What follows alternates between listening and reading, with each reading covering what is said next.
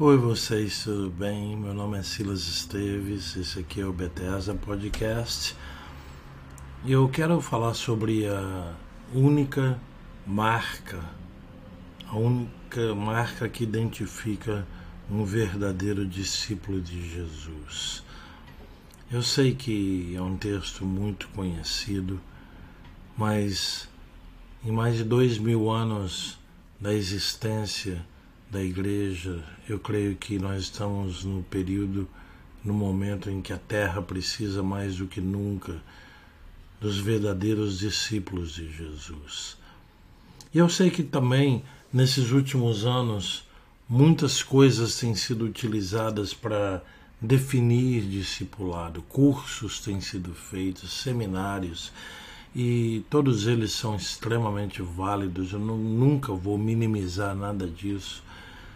Mas Jesus deixou registrado e documentado o que ele pessoalmente considera como um discípulo. Eu sei que todos conhecem esse texto, ele é muito, muito conhecido, mas é importante que nós leiamos juntos. Aqui diz assim, João capítulo 13, versículos 34 e 35 um novo mandamento vos dou: amem-se, amai-vos uns aos outros, como eu vos amei. Vocês devem amar-se uns aos outros. Com isso, todos saberão que vocês são meus discípulos, se vocês se amarem uns aos outros. É interessante porque ele repete várias vezes amar uns aos outros. Mas para mim o grande segredo é no momento em que ele diz como eu os amei. Eu creio que quem pretende viver a vida de um discípulo de Jesus precisa ter um tempo esperando no Espírito Santo por esse amor Deus derrama sobre nós o seu amor através do Espírito Santo. Está documentado isso também, está tudo no livro santo. Romanos 5,5 você vai ler exatamente o, o que eu acabei de dizer. O derramamento do amor de Deus para cada um de nós é o seu amor. É interessante porque Muitas vezes nós focalizamos nas obras, no que nós temos que fazer por Jesus, na obra da igreja, nas obras sociais e, sinceramente, tudo isso é extremamente importante se for fruto da manifestação da identidade de um discípulo. Fazer essas coisas todas não me faz um discípulo o que faz com que o mundo, ou com que todos saibam que eu sou discípulo de Cristo Jesus, é se eu amar como Ele amou. E não é uma questão doutrinária, é uma questão literal que Ele deixou como sinal, como identidade do verdadeiro discipulado.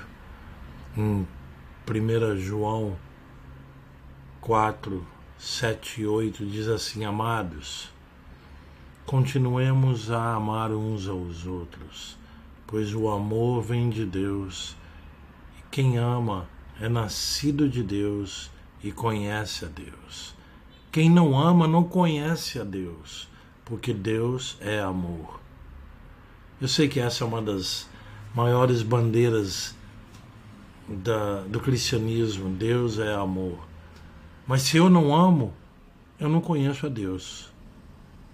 A Bíblia diz: quem não ama não conhece a Deus.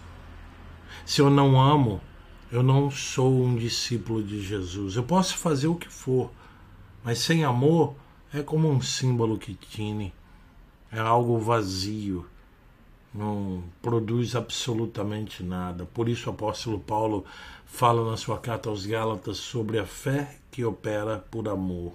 A fé sem obras é morta. É óbvio que tem que ter a manifestação, as obras, as, as evidências da fé. desde que sejam frutos do amor. Eu gosto muito nos meus momentos de oração de me referir ao Pai de amor, porque Ele é amor, a Jesus, o Filho enviado pelo Pai, porque o Pai amou o mundo tão apaixonadamente que não aguentou, Ele enviou o seu Filho para nos dar vida e vida eterna. E amo dizer e chamar o Espírito Santo de Espírito Santo de amor. Romanos 5,5 novamente. Porque é isso que ele é. E Romanos capítulo 8 fala sobre a manifestação de filhos. Ser filho é uma questão de DNA. DNA do discípulo é o amor, porque o Pai, Deus, é amor. E Jesus disse: Vocês vão amar uns aos outros como eu os amei, para que todos saibam que vocês são meus discípulos. Essa é a marca, essa é a identidade do verdadeiro discípulo, é a única identidade. As muitas obras, as, os projetos mil que eu posso me envolver não significam muita coisa além de muitas obras e de muitos projetos. Mas saber se eu sou verdadeiramente discípulo de Jesus Cristo requer uma análise na forma como eu amo. Se eu amo como Ele ama, eu sou um discípulo dele. Ele tem um amor que vai meio contra a maré.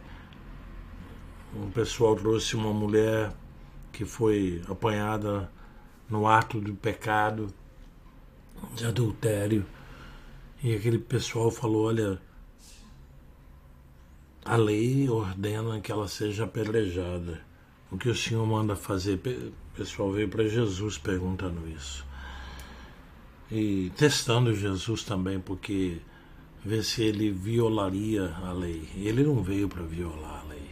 Ele disse: Não, vocês têm razão, está certo e, e vai em frente. Só quem não tem pecado que comece o apedrejamento dessa mulher.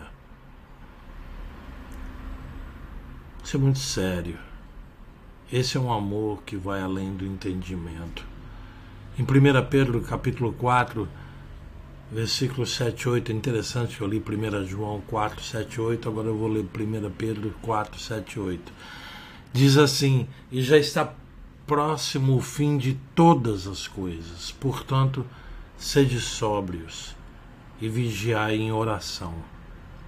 Mas, sobretudo, acima de todas as coisas, tende ardente amor uns para com os outros, porque o amor cobrirá a multidão de pecados. Senhor, nós oramos juntos aqui nesse momento pelos casais Oramos pelos relacionamentos pais e filhos. Oramos pelos relacionamentos na família da fé. Para que haja esse amor de Jesus, que é a única identidade de um verdadeiro discípulo. O mesmo amor que havia em Jesus. E oro também para que haja em minha sabedoria. Aqui no capítulo 4 de 1 Pedro, no versículo 7, diz: Sede sóbrios. Um, estudo no grego desse termo sóbrios é profunda sabedoria. Não é aquela sobriedade da forma como nós pensamos, não, é profunda sabedoria. Senhor, dê-nos sabedoria para mostrarmos ao mundo o amor de Jesus. Não é convencendo pessoas com doutrinas, mas é conquistando pessoas por elevarmos o nosso Mestre Jesus ao demonstrarmos a natureza divina do amor. Que Deus nos abençoe nessa meditação. Em nome de Jesus. Amém.